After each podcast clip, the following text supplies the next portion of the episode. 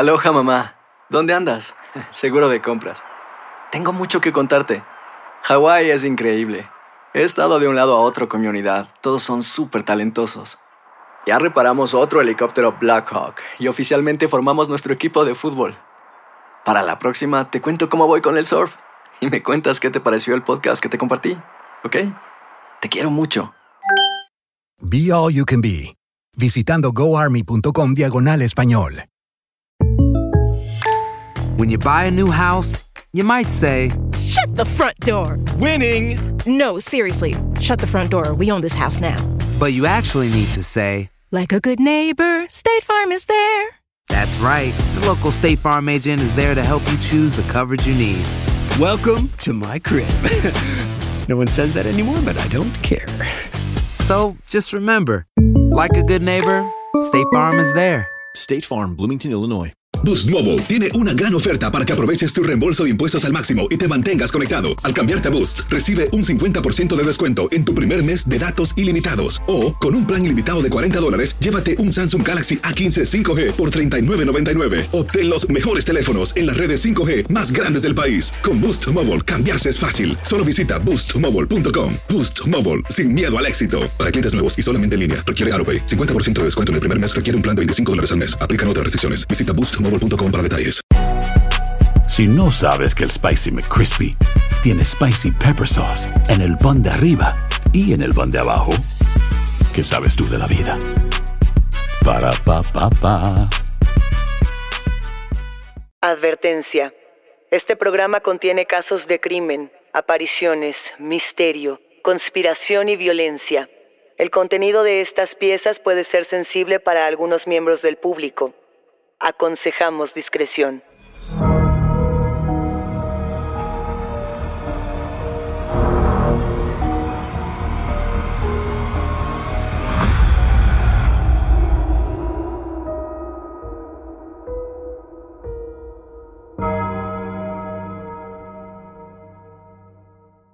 Saludos enigmáticos. Bienvenidas, bienvenidos de vuelta a nuestros testimoniales. Este episodio trata absolutamente de ustedes, de sus historias, sus anécdotas más macabras y aquello que quizá no se atrevían a contar en otra parte. No se olviden de seguirnos en nuestras redes sociales y también de que pueden ponerse en contacto con nosotros para contarnos su historia a través de Instagram, Facebook o enviando un correo a enigmas.univision.net. Recuerden que pueden escucharnos a través de la app de Euforia, la página de YouTube de Euforia Podcast o donde sea que escuchen podcast. No se olviden de suscribirse o seguir el show para que no se pierdan ni un suspiro. Enigmáticos, hoy vamos a hablar de internados y de lugares que guardan energías desde hace muchísimos años. Daniel Duarte, Luisa Iglesias, hemos llegado a estos micrófonos. ¿Cómo estás, Daniel? Hola Luisa, muy contenta de estar de vuelta. ¿Tú cómo estás? Un poco asustada porque tengo que decirte que el tema de los internados me encanta, me apasiona y también me asusta muchísimo. Tengo la, la impresión, Daniel, tú me, tú me dirás qué piensas, de que los internados son estos lugares donde, muy al estilo del castillo de Otranto, ¿no? Y de los principios de la literatura de horror, se habla de, de los espacios de fantasmas muy antiguos que tienen muchas historias y que estas historias se repiten hasta la actualidad. Es muy curioso, yo creo que muchos de nosotros no conocemos un internado, nunca hemos visitado uno, pero sí todos, me atrevo a decir, hemos estado en alguna escuela en la que supuestamente se apareció una niña, en la que antes era un cementerio. Yo no sé, pero creo que todas nuestras escuelas tienen una historia, sea ficticia o no. Y por si fuera poco, el cine se ha encargado de meternos este miedo, de poner también sobre la mesa lo que ocurre con los internados, con las escuelas. Es el caso de la cinematografía de Carlos Enrique Taboada, inmenso director mexicano, con la película Hasta el viento tiene miedo. También pensaría en Guillermo del Toro, con la película del orfanato, y con muchas otras como El Espinazo del Diablo, que ya tenían esa estela como de los niños que se van enfrentando a lo sobrenatural, Daniel. ¿Tú piensas que esto nació del cine o que el cine tomó esta experiencia para llevarla a la cultura? Yo pienso que el cine es un retrato de la realidad que se encarga de potenciar nuestros miedos y nuestras inquietudes. En el caso de Del Toro, por ejemplo, creo que él siempre ha tomado la guerra como tal, la guerra civil española y muchas otras guerras para retratar otro lado, ¿no? ¿Qué pasaba con los niños? ¿Qué pasaba con las niñas? en estos tiempos de tanta violencia, cómo interpretaban la violencia sino a través de fantasmas. Creo que eso tenía mucho que ver, eran muchos jóvenes que de pronto quedaban en orfandad porque sus madres y sus padres morían en combate, como morían víctimas de la guerra y estos niños eh, se quedaban a merced de cualquier cosa. Estás entrando en un tema que a mí me encanta y que justo hemos comentado muchísimo ya en Enigma sin resolver y es como el horror, el cine de horror y todas las expresiones de este género son en realidad un reflejo de lo que le pasa a la realidad, a la sociedad. Y son una manera también de intentar entender qué es lo que nos pasa cuando no podemos explicar algo que nos duele. Lo decíamos, un fantasma es el dolor de una persona que no sabe cómo asimilar la pérdida. En este caso en particular, yo siempre he pensado que los internados son la expresión de los niños que no saben qué hacer con el vacío, con esta falta, no sé si de afectos, porque seguramente afectos en muchas ocasiones no es que falten, sino que en ese momento no están ahí. Ese miedo de pronto al despertar de la identidad, ¿no? De decir, estoy creciendo y estoy entre un grupo de personas que no conocía antes, cómo me integro, cómo lo asimilo a partir de lo paranormal creo que puede ser una manera de entenderlo. El miedo, digamos, al internado, a mí me parece que es algo que surge en Europa y particularmente yo me quedaría pensando sí en castillos, sí en espacios de guerra, pero también pensaría en cómo todo eso se tradujo a la realidad de Estados Unidos, a la realidad de México. Yo me quedo pensando que no es la única manera de interpretarlo. Tenemos este análisis por un lado y por otro tenemos algo que es muy curioso y es lo colectivo. ¿Qué pasa cuando en un lugar no solo una persona experimenta un fenómeno, sino dos, tres, un montón de generaciones. Es que ahí lo que pasa tiene que ver con cómo cada uno de nosotros se integra a lo colectivo. O sea, decimos, todos vimos esto, pero ¿lo vimos realmente o lo vio uno y nosotros afirmamos haberlo visto para pertenecer a ese colectivo? La premisa del libro La otra vuelta de tuerca de Henry James es esa, es la historia de una institutriz que llega con estos dos jóvenes y todos parecen estar experimentando algo paranormal. No voy a arruinar el final del libro, solo voy a decir que no es eso. O sea, hay un personaje por ahí que está teniendo un despertar que no es el mismo que los demás. Y entonces creo que hay tantos matices, hay tantas cosas que abordar. Pues justo hoy tenemos una historia que se puede abordar de muchísimos frentes, de muchísimas formas. Y es que Liz nos compartió su historia de la infancia, nos contó todo el trasfondo, nos contó muchísimas cosas que vale la pena escuchar y analizar. Escuchemos el siguiente testimonio.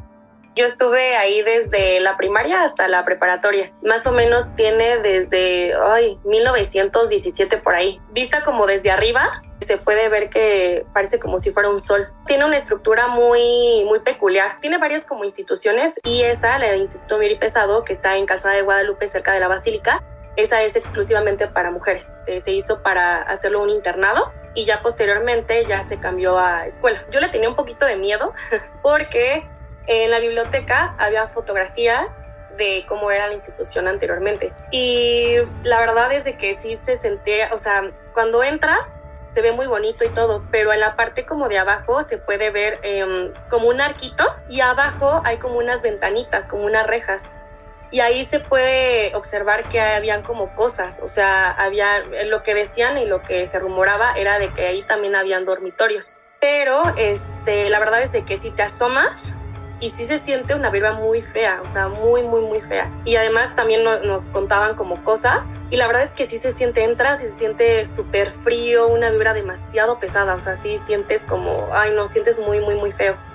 Bueno, aquí de entrada, Liz ya nos puso en contexto, ya nos describió el escenario. ¿Qué piensas, Luisa? A ver, cuando nos dicen estás llegando a un lugar donde todo mundo a tu alrededor piensa que espantan, hay una parte, si nos vamos primero por el lado lógico, donde si yo entro a una escuela y me dicen aquí se aparece algo y todos lo hemos visto o tenemos una sensación extraña, yo me empiezo a sugestionar. O sea, hasta, hasta este punto todavía juega la parte psicológica. No sabemos qué va a pasar en la historia, solamente estamos anticipando que es una atmósfera oscura, por así decirlo, y que dentro de esta atmósfera oscura algo puede suceder. Colegio de señoritas, eh, antiguo internado, tenemos todos los elementos preparados para un testimonio que puede ser devastador.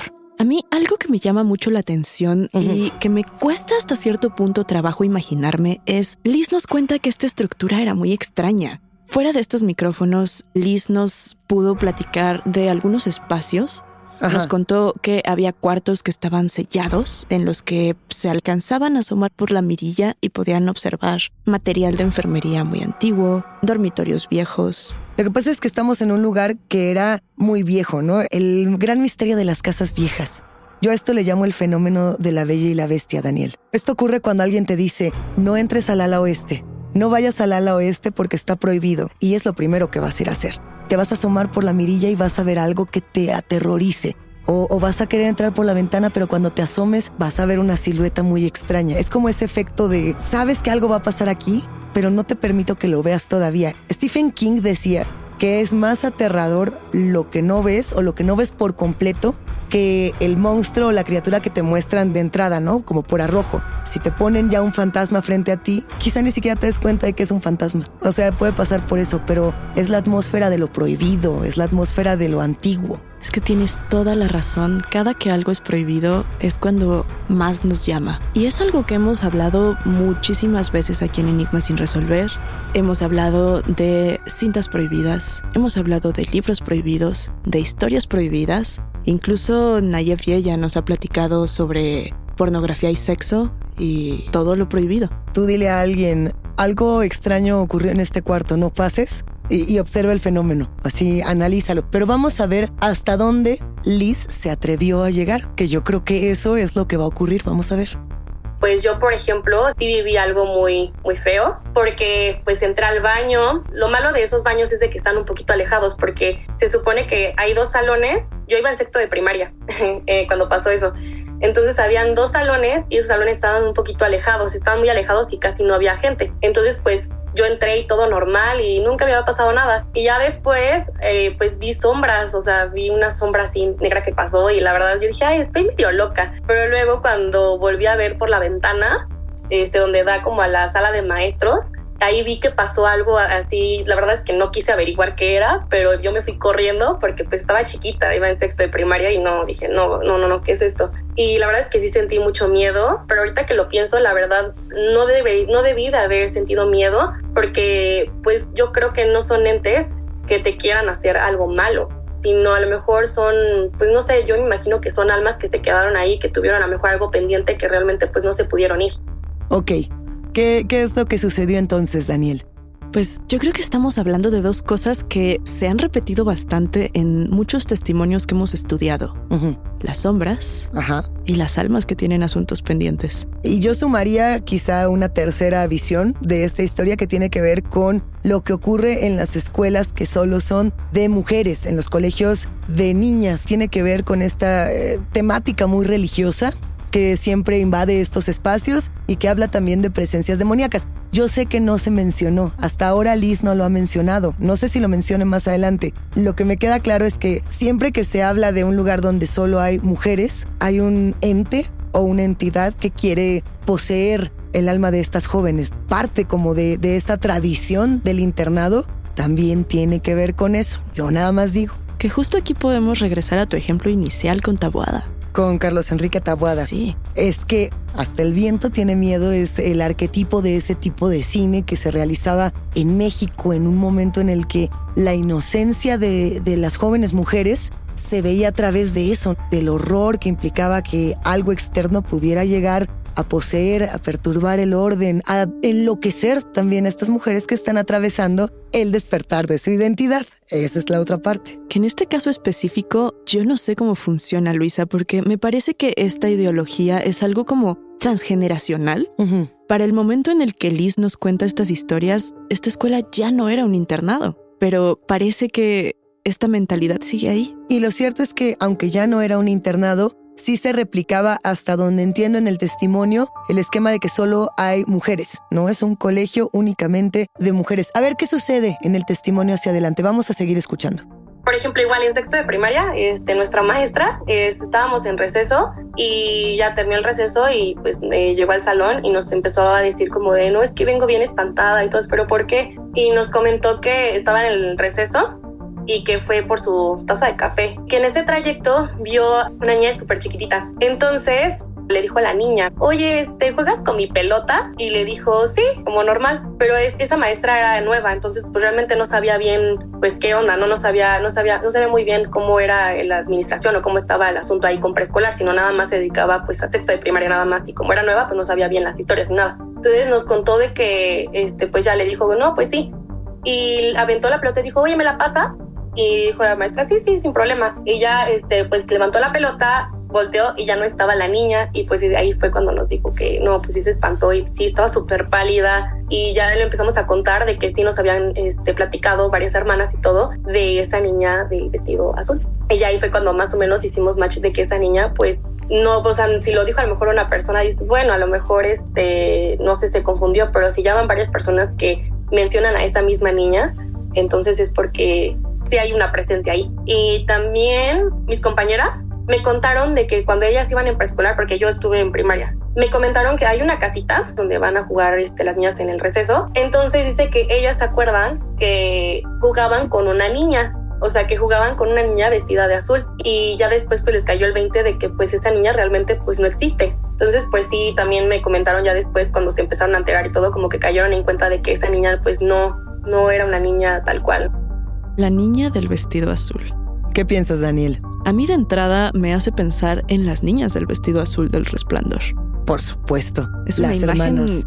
clásica, es muy fuerte. Tendría que ser las gemelas. Me fui de inmediato a un testimonio de un enigmático que nos mandó un audio hace unos meses y que nos contaba que su hija fue al parque. Estoy segura que lo recuerdas. La niña va al parque y está jugando en el arenero y en varias ocasiones le dice a su papá que hay otra niña que no la deja jugar con, en el arenero o algo muy similar y que el papá dice, bueno, yo estaba solo aquí con mi hija, yo ya no la voy a traer aquí. Así como yo no sé si era el tema de una amiga imaginaria, de un amigo imaginario.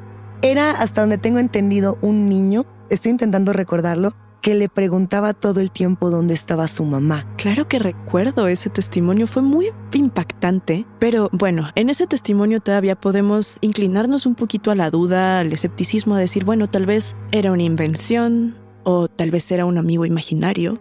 En este testimonio en específico creo que no podemos inclinarnos hacia ese lado porque estamos hablando de una historia que se repite, que muchas niñas en este espacio han visto a la misma niña del vestido azul. Y no solamente las niñas. Otro punto fundamental es que la maestra dice haber visto a esta niña pequeña que le pide jugar. Ahí es donde entra también la visión de los adultos, que hasta este momento yo justo me estaba preguntando. Parecía no haber presencia de adultos en esta escuela, ¿no? Solamente las niñas. Eso es algo que ocurre mucho en los internados o en, o en los relatos de internados, que las figuras adultas no están viendo lo mismo que las jóvenes. Pero en este caso, a todos les estaba tocando por igual. Pues tenemos más partes de esta historia en la que Liz nos sigue contando cómo en efecto hay adultos que se involucran con esta historia paranormal, cómo las niñas no son las únicas personas que lo viven. Vamos a seguir escuchándola. Aloha mamá. Sorry por responder hasta ahora. Estuve toda la tarde con mi unidad arreglando un helicóptero Black Hawk. Hawái es increíble. Luego te cuento más. Te quiero. Be All You Can Be, visitando goarmy.com diagonal español. When something happens to your car, you might say,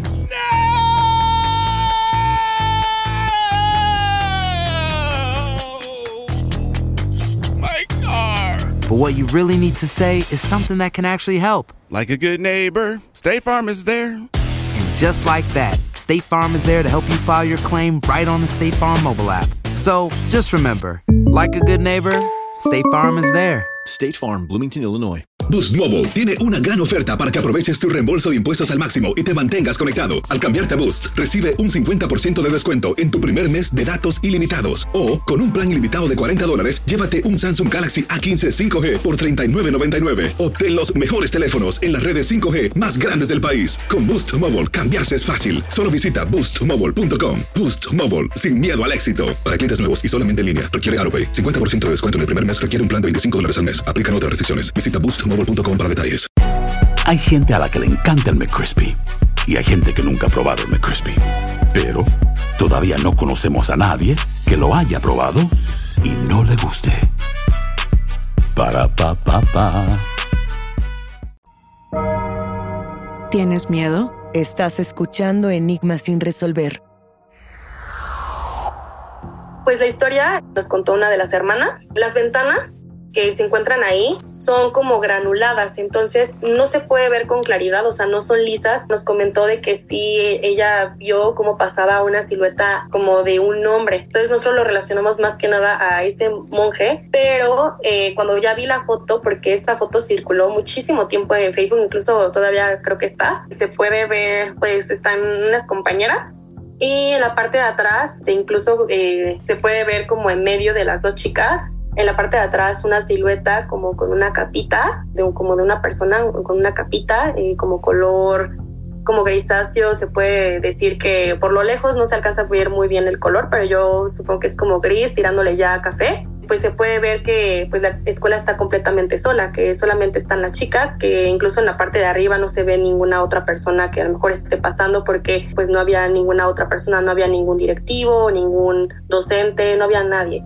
más que pues nada más las chicas y pues se tomaron esta fotografía y pues sí se ve en medio el personaje, aquí el, el monje. Y la verdad es de que sí me da unas vibras muy feas porque pues al principio yo la verdad pues no no creía en esto, ¿no? Yo decía, ay no, me, la verdad es que ¿cómo va a estar una persona, o sea, un monje aquí? O sea, le dije, no, no creo pero ya cuando vi la fotografía, todos así que, ¿qué onda, no? La verdad está muy, muy fuerte. Siento que es parte también de la historia de esa escuela. Eh, es interesante saber de que pues esa escuela pues ya tiene muchísimo tiempo, que pasaron muchas personas por esa escuela, que tuvieron, la verdad que vivieron bastante tiempo o pasaron bastante tiempo de su vida ahí y que pues son parte también de esa historia.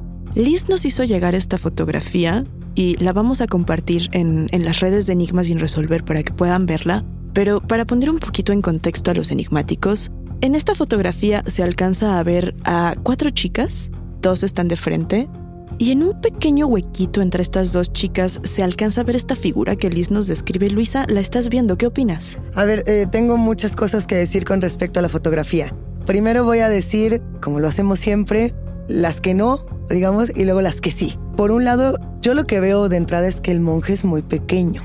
O sea, el monje cuando lo vemos y lo contrastamos con los escalones que están detrás de él, yo lo pensaría más como un duende o como una pequeña escultura. Y lo digo porque el monje tendría que ser un tanto más alto para coincidir, digamos, con la espacialidad de ellas, de las cuatro jóvenes. Pero por otro lado, estamos hablando de una imagen de algo paranormal. Entonces no tendría por qué seguir las dimensiones convencionales, la espacialidad convencional. Esta estructura como tal, ya también viendo la imagen del Instituto Mier y Pesado, es muy similar al Archivo General de la Nación. Es decir, una estructura, digamos, circular al centro con muchos pasillos alrededor. Entonces, la espacialidad ya de por sí es extraña y la posición del monje me lo parece todavía más. Nada de lo que estoy diciendo quita que en el primer momento que la vi me enchinó la piel y me pareció aterrador. O sea, trato de explicarla porque sí me desconcertó. Yo llegué a pensar, bueno, tal vez es una escultura. Sí. Pero después pensé, ¿y por qué fue tan extraño? Seguramente si tú estabas en el Instituto Mieri Pesado conocías las esculturas que había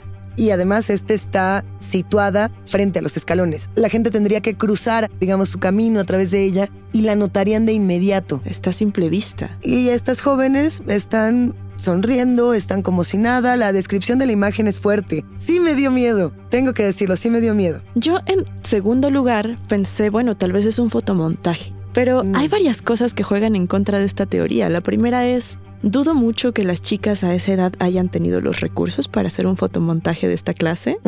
Y esta imagen pareciera ser tal vez de principios de los 2000 cuando un programa para editar fotografía no era algo tan común. Estoy haciendo el mayor zoom posible en la imagen y no me parece que tenga eh, píxeles o que esté superpuesto, lo cual llama muchísimo la atención.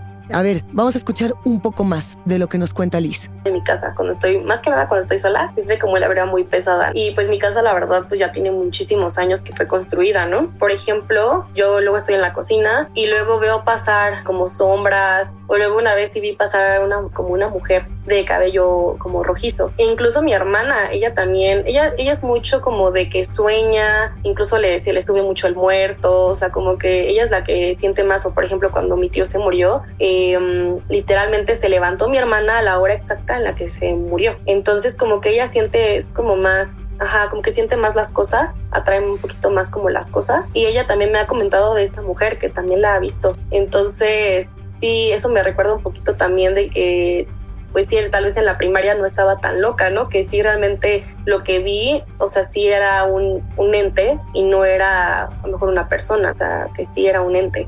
Sí, siento, es el mismo sentimiento que pues sentí en, en la primaria.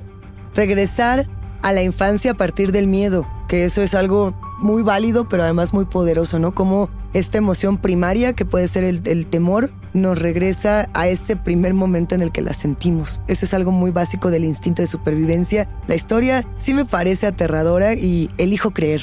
Hoy elijo creer. Estoy de tu lado 100% con eso. Yo creo que esta parte del testimonio para mí es muy fuerte porque es una parte que nos deja ver que lo paranormal no se acabó ahí en la vida de Liz. O sea, que la siguió a casa, que llegó con la familia, que se quedó con ella y con muchas otras personas. ¿Tú qué opinas? Pienso que las personas, esto me lo dijo una vez una mujer en un lugar que creo que ya les conté, que me parecía aterrador, un edificio abandonado. No sé si te acuerdas de esto, Daniel, pero esta señora me dijo, los fantasmas están porque uno los carga. ¿Recuerdas esta frase? Yo, iba caminando por estos departamentos aterradores y le pregunté a una mujer, oiga, eh, ¿usted cree que aquí espantan? Y ella me dijo, bueno, pues si tú traes cargando tus propios muertos o tus propios fantasmas. Y yo me quedé con eso siempre, como que el fantasma nosotros lo tenemos y nosotros de una u otra manera lo existimos o lo convocamos cuando estamos constantemente pensando en él o pensando en ella de una u otra manera. Claro que me acuerdo de esta historia y es que esta reflexión que te regaló esta mujer, Luisa, a mí me parece bellísima. Es algo que después de comentarlo aquí en los micrófonos me lo llevé a mi casa y me lo llevé a mi vida. Y vamos a ver cómo es que Liz se llevó a su propio fantasma. Vamos a escuchar. Yo siento que, pues como esa escuela ha estado desde hace muchísimos años, o sea, más de un siglo, pues yo siento que muchas personas pues han estado ahí, han pasado por ahí y pues yo sí creo que a lo mejor la mayoría de las personas pues ya, ya murieron, pero sí yo creo que a lo mejor hay alguna que pues se quedó ahí, como que su alma o su presencia como que se quedó ahí. Entonces yo siento que de igual forma como que alguna persona que también haya fallecido o, o varias personas que hayan fallecido pues han quedado como su alma ahí. Y yo sí considero que no son malas porque pues no han hecho como ningún daño y no creo que quieran hacer ningún tipo de daño. Bueno, hay un dicho, ¿no? Que dice, pues hay que tenerle más miedo a los vivos que a los muertos. Yo siento que también, pues hay, ya sacado como muchas teorías, igual incluso científicas, pues han dicho que ciertos, o sea, han tratado de explicar ciertos fenómenos paranormales. Sí siento que no todo se trata de ciencia, no todo se puede explicar. ¿Qué piensan enigmáticos de esto que acabamos de escuchar? ¿Cómo interpretar eso que la ciencia a veces no alcanza a determinar o a darnos respuesta? Daniel, yo personalmente pienso lo siguiente, tú dime qué opinas. Siento que la ciencia no puede explicar a lo mejor muchas cosas todavía. Quizá en unos años podrá explicarnos exactamente qué significa un fantasma y nos dé una sorpresa. A lo mejor tiene una explicación completamente racional que nos ayude a entendernos. No lo sé. Yo creo que lo fascinante y lo encantador de hablar del fantasma es que no tiene una explicación. Y no necesita una explicación porque está ahí. Pero cuando se te aparece a ti no quisieras explicarlo. Yo sé que la respuesta lógica es sí, pero a mí me gustaría dejar esto abierto. Enigmáticos, ¿ustedes quieren explicar sus fantasmas o prefieren solo creer en ellos? Hasta aquí llegamos con los testimonios. La invitación queda abierta para ustedes, quienes construyen este podcast, a que nos compartan sus voces en enigmas.univision.net y nuestras redes sociales. No se olviden de seguirnos ahí mismo. Recuerden que pueden escucharnos en la app de Euforia, la página de YouTube de Euforia Podcast o en donde sea que escuchen sus podcasts. Denle follow o suscríbanse al show en donde sea que nos escuchen y así no se pierden ni un momento. Yo soy Luisa Iglesias. Yo soy Daniel Duarte. Y nos espantamos en el próximo episodio.